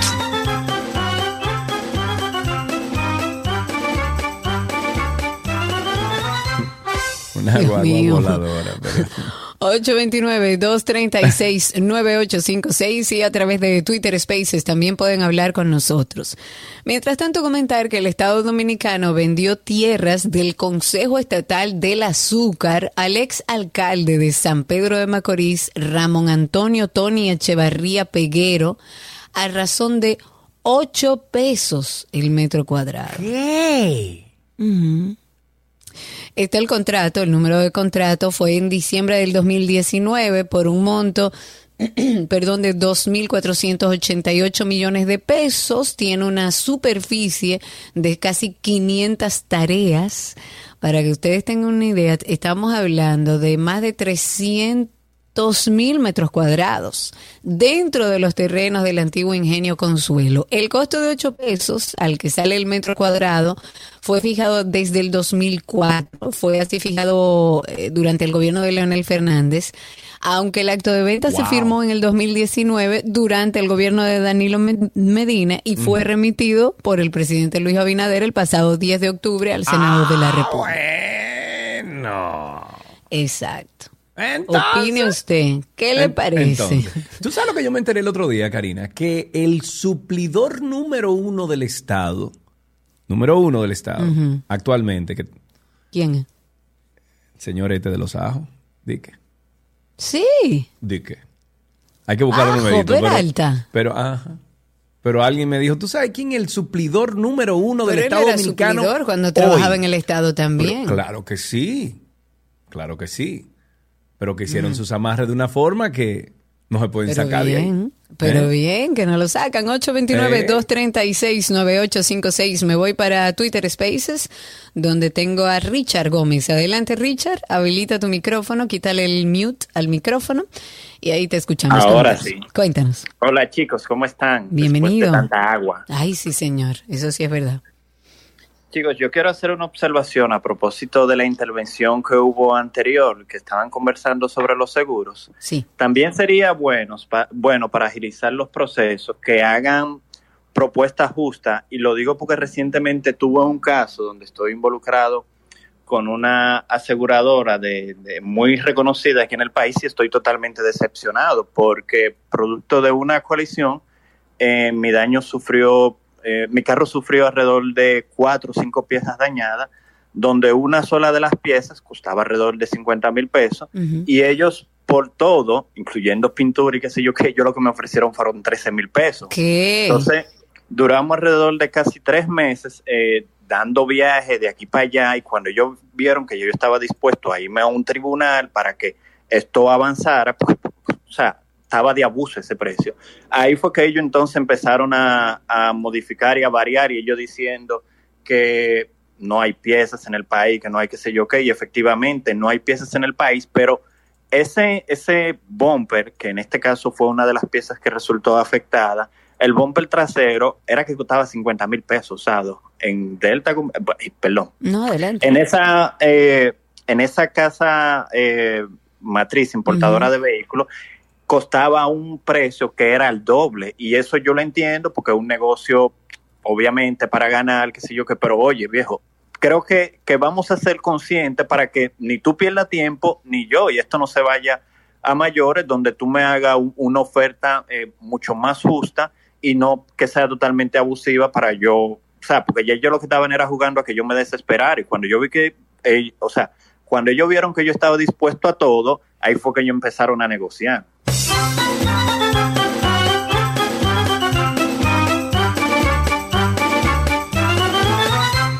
829-236-9856. Javier Flix, mi amigo. Aquí están las manos. Y este es el teclado. Él entiende, es un chiste interno. Chiste interno. 829-236-9856. Cuéntenos cómo está la calle, cómo está el tránsito, cómo vivió el viernes esa lluvia torrencial que nos agarró a todos por sorpresa. 829-236-9856. Me voy con Triple Maduro, que lo tengo a través de Twitter Spaces también. Cuéntanos, amigo. Quería eh, comentarles eh, también con relación a los seguros con riesgo comprensivo, como estaba hablando el, señor eh, hace un momento. Sí, Miguel. Que, que el seguro no te paga. Tú puedes tener seguro con riesgo comprensivo al 100%, pero si tú andabas manejando y tú manejando te metiste en un charco y tu carro se ahogó, ahí el seguro no te paga. El seguro solamente te... Exacto, porque tú te metiste adrede. Tengo un caso de un amigo que le pasó, reclamó y eso fue la respuesta que le dieron, que si él está manejando y él manejando se metió en el charco y el carro se ahogó, fue una voluntad de él meterse en el charco, no fue un, efecto de la naturaleza que él estaba parqueado, por ejemplo, en su casa y se la ahogó. Ahí sí te pagan, pero si tú manejas el vehículo y tratando de cruzar un charco, se te ahoga el carro, ahí el seguro no te paga. Hay unas cláusulas que, que, Importante ese dato. Gracias, Triple Maduro, por esa información. Ahí tenemos a, déjame ver, en la línea tenemos a Angelo. Angelo, bueno, ah, no, se cayó la llamada. 829-236-9856. 829-236-9856 es el teléfono aquí en 262. Un recordatorio amistoso, saque su marbete. ¿Ya? Con eso le arreglaríamos nosotros. No, no, no. Usted yo tengo el mío ya. Usted yo tiene, usted tiene, yo no tengo, tuyo? No, le pasa que no tengo la placa todavía del, vehículo. Ah. Entonces tengo que esperar que me la den. Eh, pero bueno, usted puede ir a la dgii.gov.do. ¿Ok? dgii.gov.do. Y usted puede tramitar su marbete en línea, se lo llevan a su casa con delivery y no espere el 31 de enero para estar huyendo. Para hacer malcriadez, exacto. Señor, ¿ustedes se acuerdan de mantequilla? Ah, mantequilla, sí, claro. Mantequilla, mantequilla. Sí, sí, sí, Él dice, si yo caigo preso, señores, sin ningún motivo, entonces ¿quién le va a pagar? Esa fue la última frase de Mantequilla o la interrogante que le hizo Wilkin García Peguero, mejor conocido como Mantequilla, a través de un video a quienes le debe. Esto después de haber de, denunciar que existe, según él, una campaña de descrédito en su contra por las redes sociales. Hasta Nuria llevó por ahí que lleva un lapicero y una macotica para que ella entienda lo, genio que es Mantequilla, que dice que está pagando a todos los que le debe, que seguirá luchando para que su negocio no desaparezca. Y él dice, y cito, nosotros nunca nos hemos negado a pagarle, estamos pagando, fuimos objeto de presión mediática, presión estatal y de abuso de poder en contra de nosotros. Mantequilla, ese hombre que se quedó aparentemente sin la fórmula para multiplicar el dinero. Que tú ves ahí. No era, Ay, Dios mío, pero me dio una risa a ver, porque él inmediatamente terminó el programa de Nuria el sábado, él le dio una respuesta a Nuria y básicamente le dijo que fuera, con una macotica, para que entendiera, pero Nuria, ve, me encantaría que vaya Nuria y que se siente. a mí me encantaría. y que con una pizarra, mantequilla le explique cuál es la forma. A mí me encantaría. 829-236-9856. Ahí tenemos a Haddington en la línea. Empeza no, Miguel primero. Buenas tardes, Miguel. Buenas tardes, ¿cómo están? Estamos bien, Miguel. Adelante, estás al aire. Eh, sí, excelente. Mira, sobre la responsabilidad de, dependiendo del vehículo, en caso de la, de universidad o en plazas comerciales, si el vehículo se inundó en una plaza comercial, hay una responsabilidad que le corresponde compartida que le corresponde a la plaza o el, lugar eh, donde se inundó el vehículo. Ahora sí, eso en un, en un sitio eh, de una casa es diferente, pero si en un sitio comercial hay una responsabilidad. Eso es importante que la gente lo sepa. Ok, muy bien, muchísimas gracias. Ahí tenemos también en la línea a Haddington. Buenas tardes, amigo. hola Sergio, hola Karina, ¿cómo están ustedes? Estamos bien, amigo, cuéntanos. No, mira, perdona porque es una amiga tuya. Pero a propósito de la indignación que todos tenemos por lo del viernes, otra indignación que yo que me nego fue el tweet o el tweet que hubo, intercambio de tweet que hubo entre los políticos eh, Salcedo y Farid. Sí, correcto. Yo lo que quiero que entienda Farid y no estoy defendiendo a Salcedo con esto, es que si a Salcedo lo sacamos de la sindicatura, fue justamente porque ya queríamos un cambio. Y seis años después, no podemos seguir, seguir quitándonos nuestra responsabilidad y echándosela al otro, porque para eso fuimos elegidos. Y a propósito de Farid, que le encanta tuitear y hacerse la cómica con temas generales, me gustaría saber su responsabilidad con temas como lo de las leyes que tienen que ver con, con lo que nos pasó el viernes. Y otro tema, por ejemplo, lo del barrilito. ¿Cuándo es que ella va a someter la ley en contra del barrilito? O de las exoneraciones, que su familia se ha beneficiado bastante de ellas. Ella, tengo entendido que ella sometió ese proyecto de ley y no fue a ningún sitio porque no, fue, no fue apoyado en nada. ¿A dónde va a ir? Además, te doy... sí, amigo. claro que sí, te voy a buscar, oye, te voy a buscar la fecha. Te voy a buscar no, la no, pero no tiene que ver con amistad. Hasta lo estaba cobrando, hasta lo estaba cobrando. No, tampoco, amigo. Desde que llegó ahí, se lo entrega un equipo. No, no, es que tú No, de verdad, mira, no se trata. Oye, no se trata de defender a nadie. y gracias igual por tu por tu llamada. Respetamos tu opinión. Pero uno de los grandes problemas y uno de los grandes responsables de por qué pasó lo que pasó el viernes, asunto que no podía predecirse, pero que hubiera sido mucho menos terrorífico y mucho y, y un resultado menos traumático si hace muchos años estuviéramos hablando de algo que Faride que está hablando y la comisión que está trabajando en el tema de, del desarrollo del territorio, de que, de que hagamos algo para seguir creciendo, pero de manera organizada. Estuvimos hablando con ella aquí y ella ha trabajado en las leyes para que empecemos. Incluso no son proyectos populares, porque nadie va a ver lo que se va a hacer con ese tema territorial, con esa ley de, de territorial, no recuerdo el nombre completo, pero ese proyecto no es ni siquiera para un político el mejor proyecto porque hacia afuera no se ve, porque todo el trabajo es hacia lo interno. Y ella lo está haciendo junto a un grupo que está dentro de la comisión y estuvimos hablando con ella sobre eso. Yo creo que debemos sentarnos y evaluar lo que realmente están haciendo nuestros políticos. Faride responde a una a un tuit que hizo eh, Roberto Salcedo tratando de endosar la culpa a un gobierno que no tiene la culpa, todos la tienen. Todos, desde hace 30 años, todos la tienen. Y Roberto estuvo ahí mucho más años que Carolina, que David Collado y que todo lo que han pasado por ahí. Él tuvo tiempo de organizar, él pudo haberse quedado callado, pero no, él tiene que endilgarle la culpa a alguien. Y Faride no se puede quedar callada, señores. La gente también tiene que entender que si usted manda, tiene que esperarla de vuelta. 829-236-9856. Aquí tengo una llamadita. Tengo a Antonio en la línea. Buenas tardes, Antonio. Buenas tardes, señor. ¿Cómo están ustedes? Estamos bien, Antonio. Gracias por preguntar. Cuéntanos. Qué bueno. Eh, mira que el fin de semana, el viernes, yo dejé mi vehículo en la UNFO, ahí donde se estacionan las personas de... Ay, manito. Eh, para una actividad que tenía la universidad con los muchachos en Santiago y yo me fui de preocupado, fui para Santiago con mi muchacha y cuando me mandan una foto, que dónde que está tu vehículo, ahí en la U. Pero que yo no lo veo aquí, y, eh, pero está ahí. Bueno, lo que pasa es que estaba enterrado en el agua. Oh, Dios mío. ¿Y, y, tú eres, óyeme, y tú eres de los que tiene el, el riesgo eh, comprensivo, ¿qué se llama? Eh, sí, señor, yo lo tengo sin saberlo. oye, oye, oye, pero déjame explicarte. Yo tengo mi corredor. Mi corredor, tú te, oyes, tú te está contento, Antonio. Pero espérate, hermano, espérate. Yo tengo cuatro vehículos de la familia, mi esposa, el mío y mis dos hijos. Sí. Yo no sabía que tenía ese tipo de seguro porque yo, el corredor, eso nada más me manda la factura y yo le digo, ¿cuánto es? Cóbrate la tarjeta de crédito y dale para allá. Y cuando yo el sábado voy por la mañana, a las 10 de la mañana, sin nada porque estoy cansado, llamo a la compañía de seguro. ¿Puedo decir el nombre? Sí, sí, claro.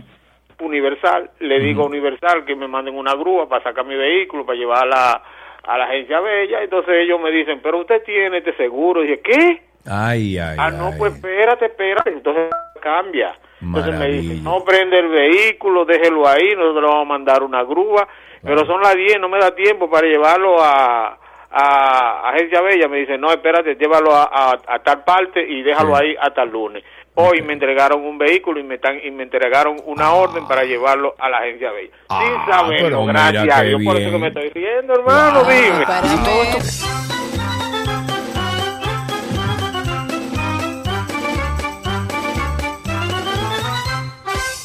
Seguimos en Tránsito y Circo, 829-236-9856 es el teléfono aquí en 12 y 2. Cuéntenos cómo está la calle, el tránsito y el circo. Tengo a Yankee ahí hace un momentito con nosotros. Adelante, Yankee, te escuchamos. Cuéntanos.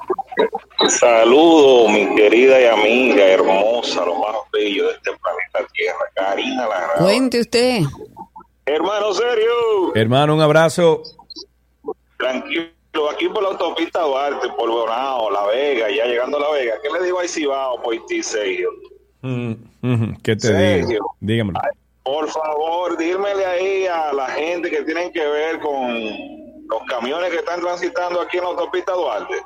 Que esos camiones que traen piedra y tierra arriba, que lo tapen bien. No es posible que agarren. A mí, se, me a mí se me pegó un peñón el otro día, manito, de un camión de eso que bueno, el, nada, yo tengo un carro usado, yo no, a mí me dio y yo seguí igual, pues yo dije, ¿qué voy a hacer? Que nada, no voy a hacer nada. porque si tú te paras al lado del chofer a pelear con el chofer, lo más que pueden hacer es sacarte un bate o, un, o una pistola. Y yo no ando armado ya porque Luis Abinader ha subido los precios de las pistolas que están a un millón de pesos casi. Entonces, imagínate tú, ¿qué voy a hacer? 829-236-9856. Tenemos a nuestro amigo Joaquín. Adelante, Joaquín, cuéntanos. Buenas tardes, Karina. Buenas tardes, Sergio. Hola, ¿cómo estás? Aquí un poco agripado. Se nota así, cuéntanos. No, muchacha, solamente quería decirle, ¿por qué será que el COE nunca pone atención a las leyes, a, a, los meteorólogos internacionales, que siempre quieren decir que no, que no va para allá, y cuando va siempre suceden las cosas? ¿Por qué será? no, en este caso, en este caso no fue así, ¿eh?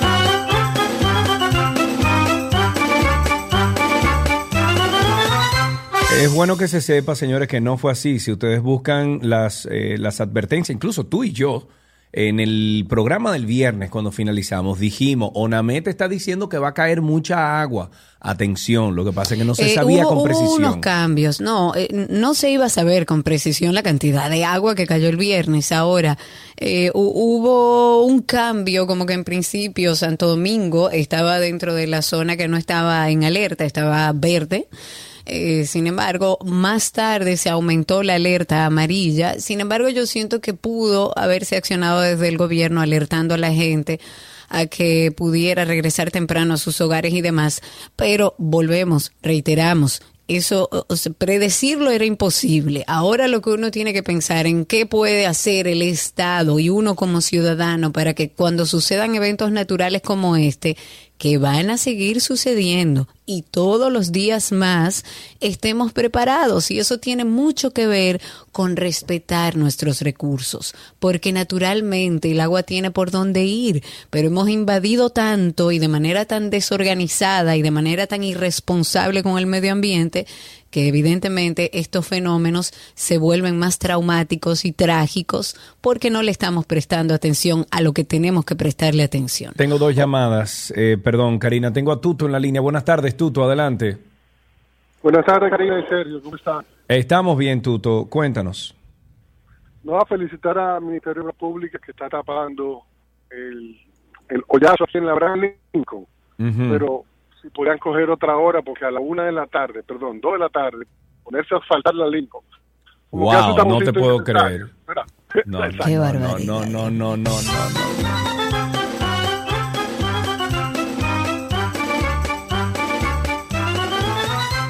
Ahí tenemos también en la línea a Felipe. Buenas tardes, Felipe, adelante. Buenas, tardes, Karina. Eh, al inicio del programa, el señor comentaba sobre el asunto de desechos sólidos. Eh, el Estado Dominicano este año, este trimestre, nos cobró nosotros que tenemos pequeñas empresas una cuota por desechos sólidos que está en vigencia recientemente, este año ya, que se había aprobado. ¿Y dónde está ese dinero? ¿Y dónde está ese dinero? exactamente. Tenemos también en la línea a Raúl. Buenas tardes. Buenas tardes, Sergio. Mi amigo Raúl, cuéntanos. Hola. Bueno, yo también pasé por el agua y el, carrito mío nadó y qué bueno, el carrito probó, porque un carro que, debería tener un museo, una reliquia. Él es, él es mecánico de verdad, no como todos estos trapos eléctricos que se quedan. Oye, Karina. Entonces, esta, esta cosa que se está dando aquí también con el asunto del alcantarillado pluvial también ayudaría muchísimo que haya gente que eh, no van ensuciando tanto, porque es que también hay un 50 cuentas, o sea, así como están las autoridades que han cuidado eso, porque es que las obras de los alcantarillados pluviales son por abajo, no se ven. Y cuando no se inunda el lugar, la gente da por sentado que, que eso nunca se inunda, pero realmente hay un trabajo ahí que no se va a ver pero por el otro lado, eh, todo eso, eh, todos esos drenajes pluviales, hay que agarrar todos esos presos que están ahí trancados, que están llamando por teléfono a uno, va estafando a la gente. Pongan a todos esos tigres ahí a limpiar todo eso drenajes y todo eso pluvial, a recoger todos esos animales muertos, a tener toda esa avenida limpia a llevar todo lo que se pueda. Usted verá cómo disminuye la delincuencia aquí en este país en un 90%. Bueno, muchísimas gracias Raúl. Ahí creo que tienes a alguien en Twitter Spaces, ¿no? Eh, tengo a alguien en Twitter Spaces, Willy. Voy a ir dejándote por ahí para que vayas habilitando tu micrófono. Bueno comentar, eh, retomando un caso viejo que había movilizado mucho a la sociedad dominicana, era el caso de Andrés Castillo, el actor que eh, trató de sacar a una menor de edad de su casa sin el consentimiento de sus padres a través de mensajes eh, por WhatsApp pues el Tribunal de Atención Permanente del Distrito Nacional ha impuesto a Andrés Castillo como medida de coerción, presentación periódica, impedimento de salida y orden de alejamiento al actor Andrés Castillo, acusado de acoso y coacción a un adolescente de 14 años de edad. Esto, en torno al caso, se recuerda que en el artículo 354 del Código Penal habla de que el hecho de ejercer un atentado sexual contra un niño, niña, adolescente, incapacitado o enanejado mental mediante la utilización de un sistema de información o cualquiera de sus componentes se sancionará con las, penas, con las penas de 3 a 10 años de prisión y multa de 5 a 200 veces el salario mínimo.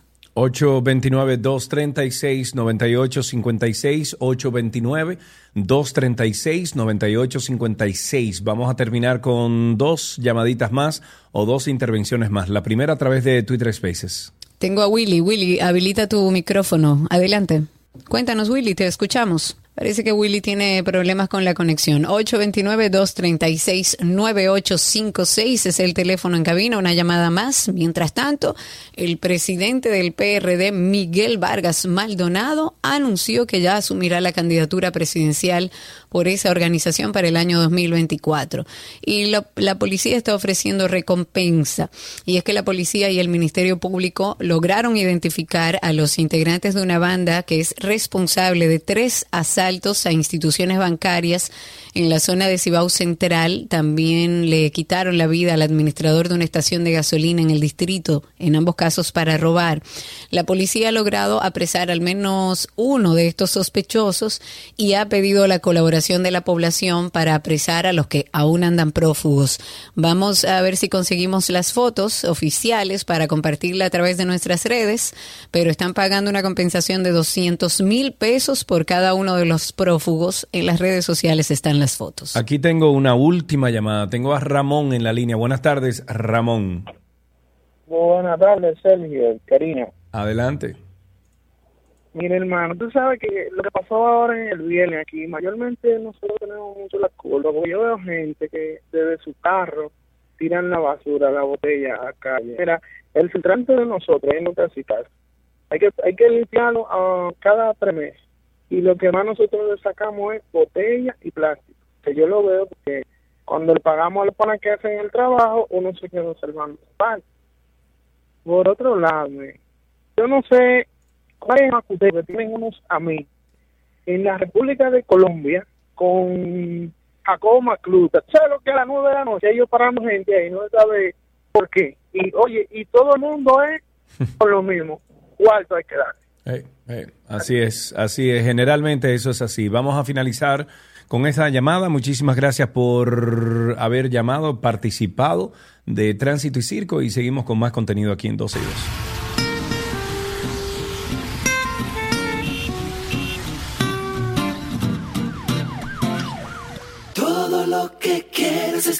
12 y 2.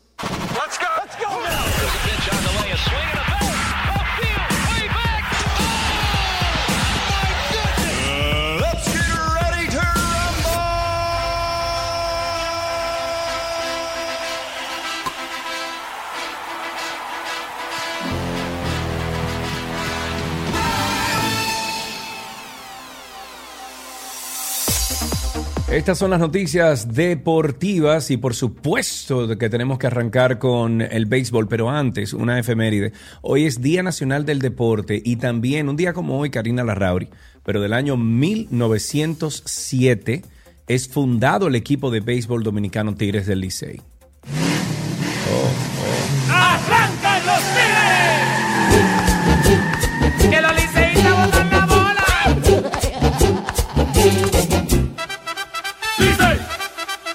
No te puedes quejar, Alan. Ok, ya. Ok, bueno, en una noticia de béisbol, en el béisbol local, los gigantes superaron en todos los aspectos a las estrellas, mientras eh, leones y toros disputaron por el sótano, donde los primeros se salvaron de un peor destino. Y por otra parte, las águilas ibaeñas por fin consiguieron su revancha y vencieron a sus amigos tigres del Licey.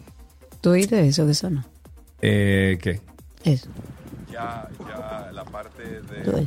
Ah, ok. una noticia, otra de béisbol, no, era probando algo. Ah. Jeremy Peña se ha convertido en el primer novato que gana el premio al jugador más valioso de la Serie Mundial como jugador de posición tras batear para 400 en la victoria en seis partidos de los Astros de Houston sobre los Phillies de Filadelfia. Peña también ganó el guante de oro y el MVP de la serie de campeonato de la Liga Americana y se trata del primer bateador que consigue los tres galardones en una carrera y todo en su campaña de novato. Esto es lo que todos soñamos, dijo el torpedero dominicano de 25 años. El sencillo de Peña conectó un sencillo que mandó a las duchas a Zach Wheeler en el sexto juego y los Astros colocaron dos corredores en circulación por primera vez en el encuentro la noche del sábado. Acto seguido, Jordan Álvarez sacudió un jonrón de tres carreras que encaminó a Houston a la victoria 4-1. Yo no sé si tú pudiste ver, Karina, em, la victoria de los, eh, los, Astros de Houston y de la forma magistral. Mira, yo me engranojo porque ese tigre es un profesional de, de la narrativa deportiva. Y estoy hablando de Ernesto Jerez. No sé si lo llegaste a ver, pero escucha esto, Karina, y mira con la pasión, con, con la delicadeza que Ernesto narra esta última jugada la parte de la derecha. Viene rápidamente, peligro, atención. Tucker se queda con ella. Del espacio hasta el infinito y llegar a la tierra. Temporada 2022, los Astros de Houston son los campeones del béisbol. No, no, no, no, no, no, es que no hay comentarista como Ernesto Jerez. No hay comentarista como Ernesto Jerez. Escucha esta, esta. La pelota en dirección hacia territorio del Bueno, es la misma, pero es la jugada. Eh, ahora te enseña la jugada. Ahora, mírate el video donde sale él narrando para que tú veas que él está arriba en, su club, o sea, en, en su, eh, vamos a decir, en el espacio que le habilitan a los comentaristas. Él está arriba ahí, tranquilo. Y... Normal. No, no, no, no, y se monta, se monta. Pero bueno. Ok, una noticia de baloncesto. Carl Anthony Towns anotó 25 puntos, incluidos 10 en el tercer periodo, mientras que Anthony Edwards añadió 19 para Minnesota. Navegarán tranquilos. El sábado hacía un triunfo por 129-117 sobre los Rockets de Houston. Sin el pivot Rudy eh, Gobert, incluido en los protocolos de salubridad de la liga en la jornada, Minnesota cortó una racha de tres derrotas en la fila. Y déjame ver, para finalizar, el adolescente danés Olger Run remontó el domingo para adjudicarse el título más importante de su, mm, bueno, de su naciente carrera al vencer a Novak Djokovic. Ay, Karina, a Novak Djokovic. Sí, hombre, pero de vez en cuando y él lo abraza y lo besa a todos los que le ganan. bueno, en la final del Masters de París, Djokovic se quedó con las ganas de extender a 39 su récord de títulos en torneos de la serie Masters 1000 de la ATP. Run de 19 años y ex compañero de, de dobles del número uno mundial Carlos Alcaraz eh, levantó seis bolas de quiebre cuando dispuso el saque eh, de sentenciar el partido. Un saludo muy especial para dos grandes artistas argentinas que están en la República Dominicana exhibiendo su trabajo en casa de teatro para Mónica, para Raca, que están escuchando el programa. Una de ellas tengo el placer de llamarle suegra y están en nuestro país exhibiendo su arte. Pasen por ahí por casa de teatro. Es una muestra que estará hasta el día 28, 29 de este mes. Así que dense en la vueltecita por casa de teatro. Y hasta aquí Deportes en 12 y 2. Todo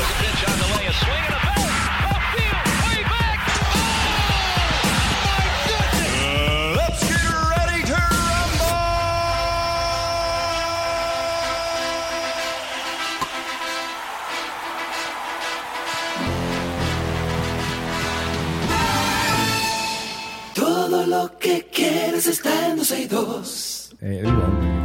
Ahí está.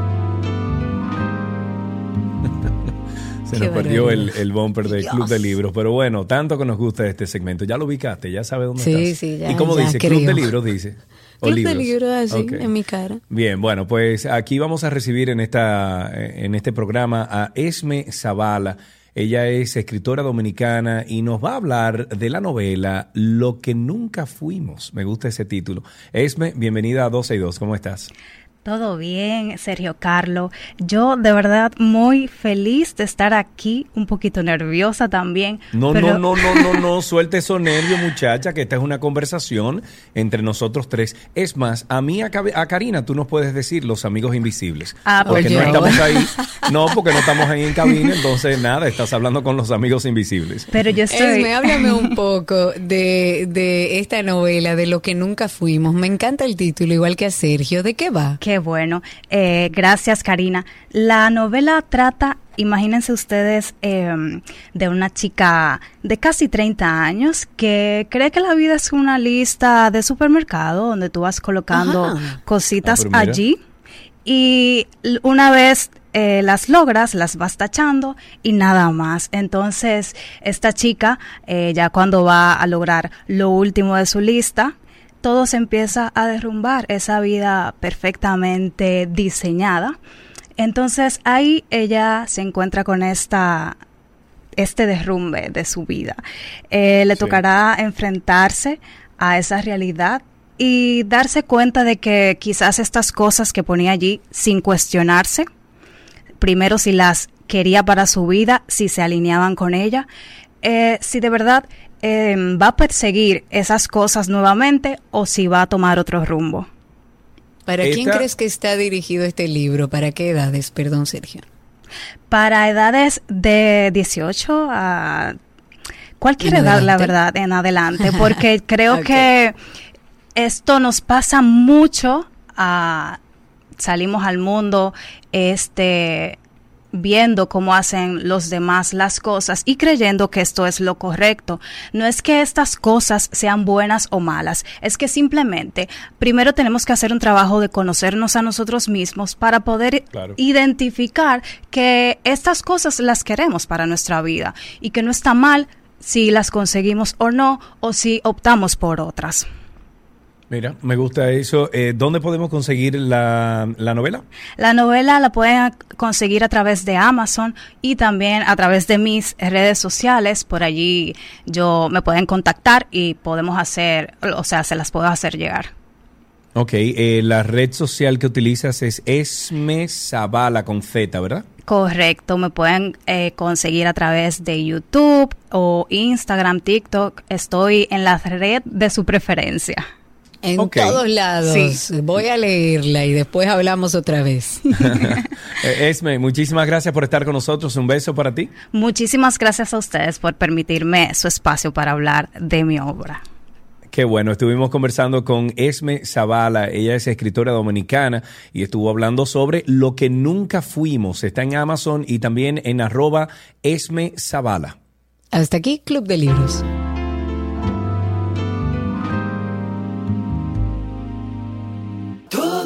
Que quieres está en.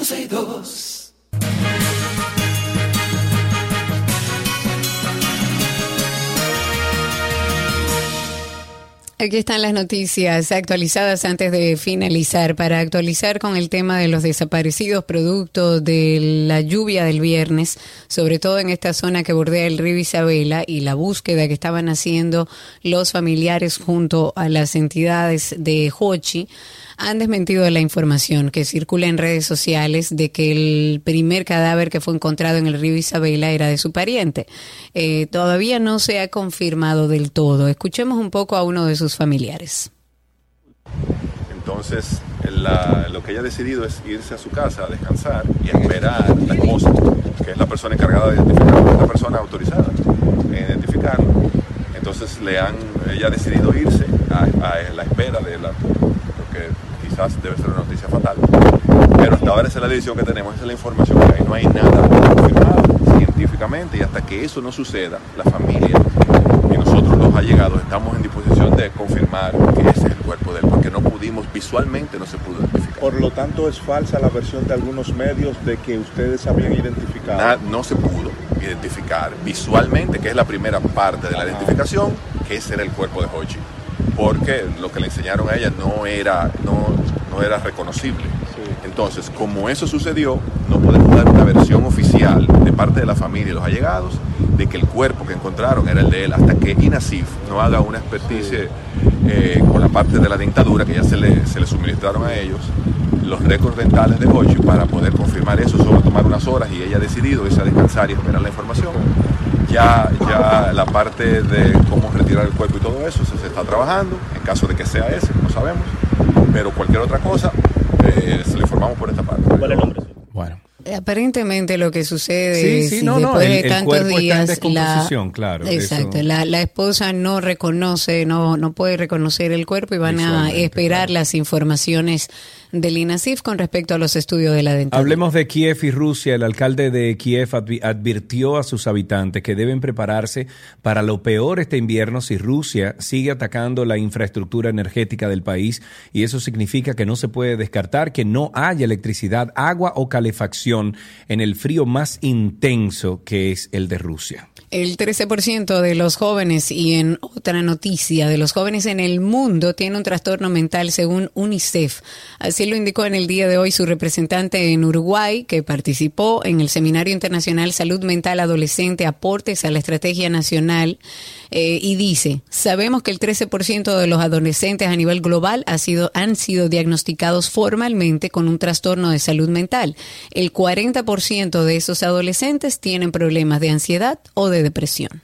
En otra noticia, el abogado Juan Geraldo Aquino, quien representa a la familia de Jesús Cuevas Peña, eh, dijo que la audiencia de la solicitud de medida de coerción se conocerá más tarde eh, porque el abogado del imputado no se ha presentado en el proceso. El jurista dijo que el imputado cometió el hecho por asuntos económicos ya que se negaba a pagarle 112 mil pesos producto de un negocio de préstamos que tenían ambos.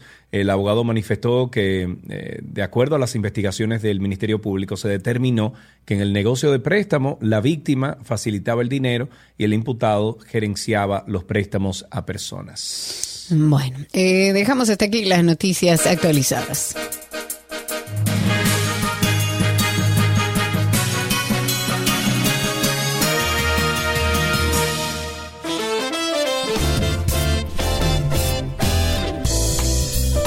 Vamos a desearles a todos ustedes una feliz tarde. Gracias por la sintonía. Continúen con esta 91.1, 91.3 FM.